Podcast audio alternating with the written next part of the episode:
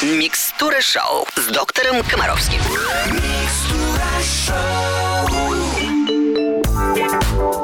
Вы слушаете «Русское радио». В студии Алена Бородина. Мы начинаем программу «Микстура шоу», в которой наш любимый доктор Комаровский дает мудрые, взвешенные советы родителям о том, как растить здоровых и счастливых детей. Вопросов много, ответы через три минуты. И снова здравствуйте, это суббота, и значит, что прямо сейчас в эфире Русского радио начинается «Микстура шоу», наша любимая программа с доктором Комаровским. Евгений Олегович, доброе утро. Здравствуйте, Аленушка, здравствуйте, друзья. Начинаем работать. Задавайте вопросы. Начинаем. Это точно. Микстура шоу напомнит и микс здоровых вопросов и лучших песен русского радио. Начинаем. Прием. Первый вопрос сегодня от Ларисы из города Сочи. Здравствуйте. Мои дети уже достаточно взрослые, 5 и 13 лет. Сейчас слышу от более молодых родителей, что включать телевизор, когда в комнате маленький ребенок, грудничок, вредно. У ребенка будет заторможенное развитие. У нас телевизор работал постоянно. Дети спали крепко, посторонние звуки абсолютно их не смущали, да и маме не было так скучно, пока пап на работе. Неужели телевизор так вреден? Впрочем, сейчас много чего вредного. Проводилось очень э, серьезное исследование в доме мама и ребенок, малыш. Э, Если э, мама находится с ребенком вдвоем, с годовалым, допустим, она в среднем в час, обращаясь к ребенку, произносит 900 слов. Вот если в это время работает телевизор, пусть даже мама его, он просто фоново работает, мама произносит уже от 500 до 600 слов. Да. То есть в два раза меньше. То есть на самом деле наличие телевизора, особенно работающего телевизора, приводит к тому, что родители меньше общаются с ребенком и больше отвлекаются на телевизор. И это главный недостаток телевизора. Он отвлекает на себя то внимание, которое необходимо уделять дитю. На самом деле наличие в комнате телевизора ни на что принципиально не влияет. Вообще жизнь с появлением дитя не заканчивается. И много раз мы говорили, жизнь надо организовать так, чтобы было комфортно всем. И наличие в доме детеныша не должно лишать маму ее любимого сериала. Хочет, пусть смотрит. Главное, тем не менее, чтобы телевизор не отвлекал родителей от детеныша, чтобы дитю тоже время находилось. Поэтому делайте правильные выводы. У вас никакого влияния, Ларис, на детей телевизор не оказал по вполне понятным соображениям. По-видимому, у вас хватило время общаться с детьми. Все.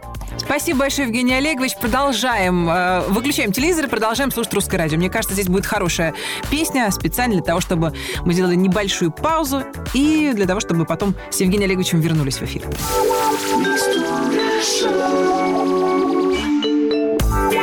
Продолжается на русском радио Микстура Шоу в студии Алена Бородина и Евгений Олегович Комаровский. Мы продолжаем разговор о здоровье детишек. Следующий вопрос от Илоны из Симферополя. Здравствуйте. Хотелось бы узнать ваше мнение по поводу ортопедической стельки, либо ортопедической обуви. Евгений Олегович, держите себя в руках. Дело в том, что один врач-ортопед моей пятилетней дочери говорит, что всем детям до 7 лет необходимо носить обувь ортопедическую. Другой врач говорит, что все дети должны носить ортопедическую стельку. Может, ваше мнение, что вообще с этим заморачиваться не надо и может носить обычную обувь? Дело в том, что во многих магазинах продается детская обувь вообще с плоской стелькой. Большое вам спасибо. Вообще, ребят, э, нормальные, здоровые дети без каких-либо ортопедических диагнозов должны жить нормальной жизнью и использовать обувь для того, для того, чтобы обувь выполнила три главные функции. Первая функция обуви – ногу согреть, ну или защитить от мокрого. Вторая функция обуви – ногу уберечь от травм. И третья за- Там не порезы. да, да, да, да. И третья задача обуви, ну, чтобы вы были красивые. Все, никаких других задач обуви нет. Когда у ребенка есть конкретный диагноз, еще раз фиксирую внимание, конкретный диагноз, то такой ребенок нуждается в специальной обуви. В специальной. Бывает это действительно надо примерно одному ребенку из тысячи, но это я, пожалуй, даже вот, ну, перегнул палку. Скорее всего, реже. Понимаете, печаль-то в том, что для нормального формирования стопы нужна не обувь, а образ жизни. Когда ребенок активный, когда он бегает по лестнице, лазит по шведской стенке, когда ребенок э, катается на роликах, когда он знает, что такое скейт, когда, когда он бегает, лыжи, коньки, футбол, бегает на носочках и так далее, и так далее. Вот тогда у него нормально формируется стопа. Особенно, если у него есть возможность бегать не по ровной поверхности, а, например, по песку. Это вообще супер, да? Или ходить по гальке. Это вообще шикарный способ лечения, если есть проблемы. Забота о ребенке в том, чтобы вы проводили с ним время и активизировали его образ жизни. Они купили ему ботинки, в которых он будет сидеть на, на лавочке и играть в, в, на смартфоне. Делайте правильные выводы. Ортопедическая обувь – это бизнес производителя ортопедической обуви за очень редким исключением. Исключения бывают, конечно же. Спасибо, Евгений Олегович. Это «Микстура шоу» на Русском радио. Мы делаем паузу, ну а потом вернемся.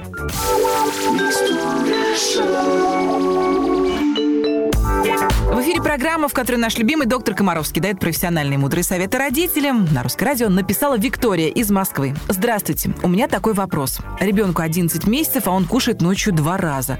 Когда наступит ночь без еды, нужно ли как-то отучать? Спасибо. Замученная, видимо, уже ночными вставаниями Виктория нам написала. Первое. Тот факт, что ребенок просыпается, чтобы поесть два раза в течение ночи, для ребенка не вреден. То есть это не признак болезни, не признак чего-то ненормального. Это проблема не здоровья ребенка. Да? Это проблема образа жизни семьи, не выспавшаяся, регулярно просыпающаяся по ночам мам. Поэтому мы сейчас должны совершать действия именно в интересах семьи сколько длится вот эта ночь. Может быть, вы укладываетесь в 9 вечера спать, а потом жалуетесь, что он кормится в 24 и в 4. Да? Может быть, если бы вы укладывались в 24.00 всем семьей, то тогда он бы один раз кушал в 4 часа ночи, и тогда был уже только один подъем. Поэтому подумайте об этом. Да? Я искренне советую, чтобы ночь ребенка начиналась тогда же, когда начинается ночь папы и мамы. Не раньше. Потому что сплошь и рядом ситуация именно такая. Ребенок маленький, в 11 месяцев, укладывается спать в 9 вечера, а папа с мамой укладываются в 24.00. Тогда как раз он просыпается, чтобы поесть. Дальше.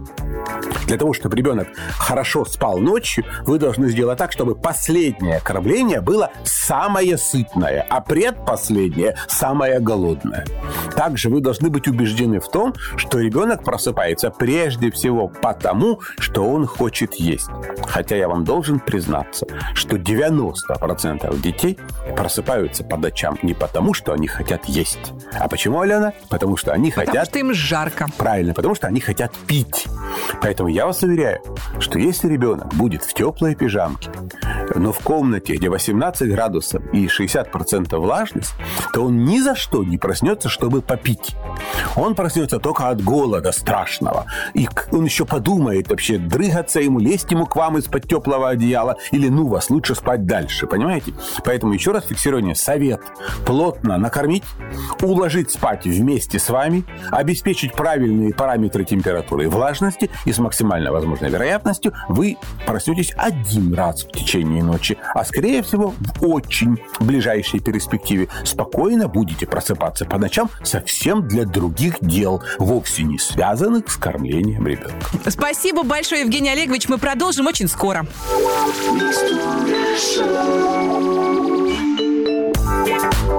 На русском радио продолжается «Микстура шоу», программа, в которой мы говорим о здоровье детей. Здесь доктор Комаровский. И следующий вопрос от Анастасии из Москвы. Здравствуйте. Является ли отсутствие токсикоза в первом триместре нормой? Беспокоюсь, что ребеночек плохо развивается. Наверное, все будущие мамочки такие нервные. Спасибо. Э, дорогая Анастасия, я вас искренне поздравляю с тем, что у вас нет токсикоза. Все слушатели русского радио, и вот я, и Алена Бородина, у которой токсикоз был. Небольшой, но был. А чего вы взяли? Я чувствую по твоему взгляду. вы я твоему взгляду чувствую, что какой-то был. Ничего подобного. А- Я хочу сказать, немножко в первом триместре подташнивало. Я же говорю. Не помогали кисленькие леденцы. Никаких вот этих вот кошмарных, как в фильмах девочки бегали там э, тошниловкой заниматься, такого ничего, слава богу. Вот вы понимаете, вот смотрите, как, вот, вот как же она вам завидует, да? Она говорит, откуда вы взяли, что у меня был? А сама, я сама-то раскололась сразу, что было, и кисленькая ей помогала, а у вас и того нету. Поэтому мы с Аленой очень за вас рады, и все слушатели русского радио за вас рады. И вообще, и когда у вас нету проблем, то это никак не может быть признаком того, что у вас проблемы есть. Мы вас очень любим, поздравляем. Помните, хорошие люди должны размножаться. Счастливой вам беременности и любви. Спасибо, Евгений Олегович. Ведь правда такой момент потрясающий. все хорошо. Вопрос, а хорошо ли, что хорошо? И Да, да. Круто, сказать, вы молодцы. Хорошо. Знаете, я вам честно скажу, что вот мне почему-то кажется, что э, неправильно делить э, вот э, человек, вот э, Homo sapiens, да, вот его неправильно делить на мужчин и женщин. Его надо делить на мужчин, женщин и беременных женщин. Это третий вид. Третий вид такой замечательный. Ну, это просто вообще, это я как люблю, это... Ой. Спасибо, Евгений Олегович. Мы обязательно вернемся в эфир через несколько минут.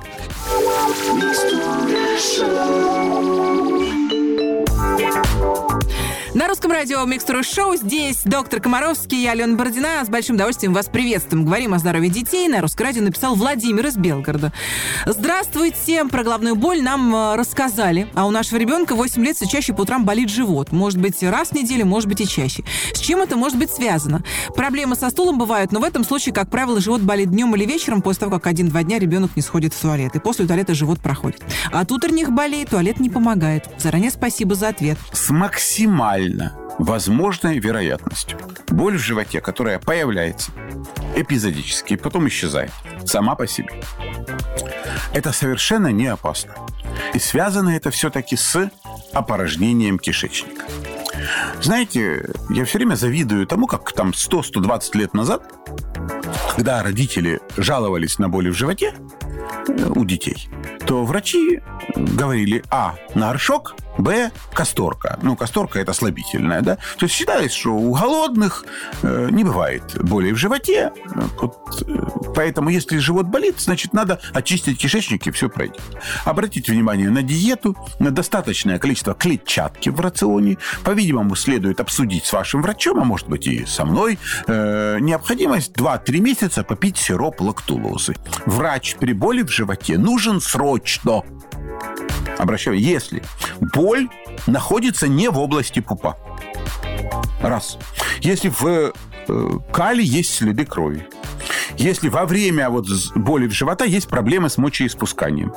Если кроме боли в животе есть бледность кожи, понос и повышение температуры, сыпь, и если ребенок сонливый, и у него болит живот. Дальше.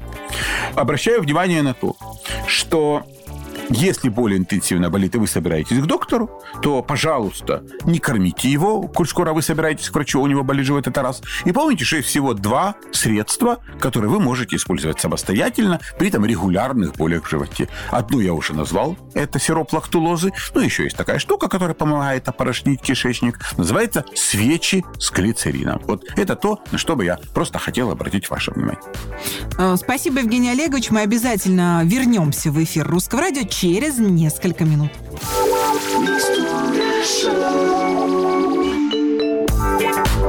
Это «Русское радио» в эфире «Микстура шоу». Здесь мы говорим о здоровье детей. Здесь в студии Евгений Олегович Комаровский. Следующий вопрос от Елены из Ташкента. Здравствуйте, у меня сын, два года, один месяц. Я так люблю ему покупать игрушки, прям не могу. Знаю, что меня лечить надо одни ребенка. Невропатолог порекомендовал создавать ему дефицит игрушек. Я еле сдерживаюсь. Скажите, что вы думаете о дефиците игрушек? Друзья мои, я вообще был уверен, что меня совершенно невозможно поставить в тупик. Тем не менее, нашим э, Можно. слушателям это удается. Давайте посмотрим на эту ситуацию. Все у нас было замечательно, пока мы не пошли к невропатологу. А невропатолог сказал, что надо создавать дефицит игрушек. А вы думаете, у вас есть реальный избыток? Понимаете, реальный избыток – это когда вот вы заходите в детскую комнату, его видите. Вы же прекрасно понимаете, ребенок не играется одновременно десятком игрушек. Да, вам любой родитель скажет, у него есть жертва на сегодня. Сегодня он играет игрушкой А, завтра игрушкой Б. Ну, возможно, комбинация из пяти игрушек и так далее. Как правило, дети сами себя от этого избытка защищают. Другой вопрос в том, что для вас, для вас, это один из способов получения удовольствия. Да? Ну, вот вы любите покупать игрушки. Слушайте, возможно, я такая вас... ненормальная мамаша. Я скупала, знаете, коллекции этих поник, каких-нибудь да, там да, да, да. этих слоников и так далее. Вы понимаете, на самом деле ведь игрушки очень часто создаются не для удовлетворения потребностей детей, а для удовлетворения желание взрослых делать детям приятное. Правда? Конечно. Что вы идете домой. Для вас эта цена этой игрушки не представляет никакой там значения. Но вы сами получаете удовольствие, потому что на самом деле нету большего счастья для взрослого человека видеть счастливые детские глаза. Вот когда вы видите вашего ребенка, который говорит «спасибо, мамочка», хватает эту игрушку и куда-то с ней несется, вы просто э, чувствуете себя на своем месте. Вы нормальный родитель, вы радуете ребенка, вы можете себе это позволить. Как это круто, да? Главное, чтобы у вас не было материальных проблем, раз, чтобы вы, приобретая игрушки, соблюдали правила безопасности, это очень важно, чтобы вы следили за тем, что эта игрушка, а, сертифицирована, что она предназначена именно для возраста вашего ребенка, что эта игрушка не несет в себе э, рисков, например, контакта ребенка с батарейками, с электричеством, да, что ребенок ни, ничего не повредит себе и так далее. Вот за этим вы следите, понимаете? Я глубоко убежден в том, что переизбытка игрушек, по большому счету, не бывает. Это просто бывают лишние траты. Да, без этого можно обойтись. Но если от этого все члены семьи получают удовольствие, я, в принципе, не вижу проблем. Время нашей программы истекает. Нам придется попрощаться. Я хочу вас поблагодарить, доктор, за мудрые советы и, как всегда, за прекрасное чувство юмора. Спасибо, ребят. Будем здоровы, будем вместе. Всего доброго. Я, Алена Бородина, говорю вам до свидания. Следующий выпуск «Микстуры шоу» через неделю. Ну а по будням ловите в эфире нашу короткую версию. Микстура шоу 15 капель. И обязательно будьте здоровы. На русском радио.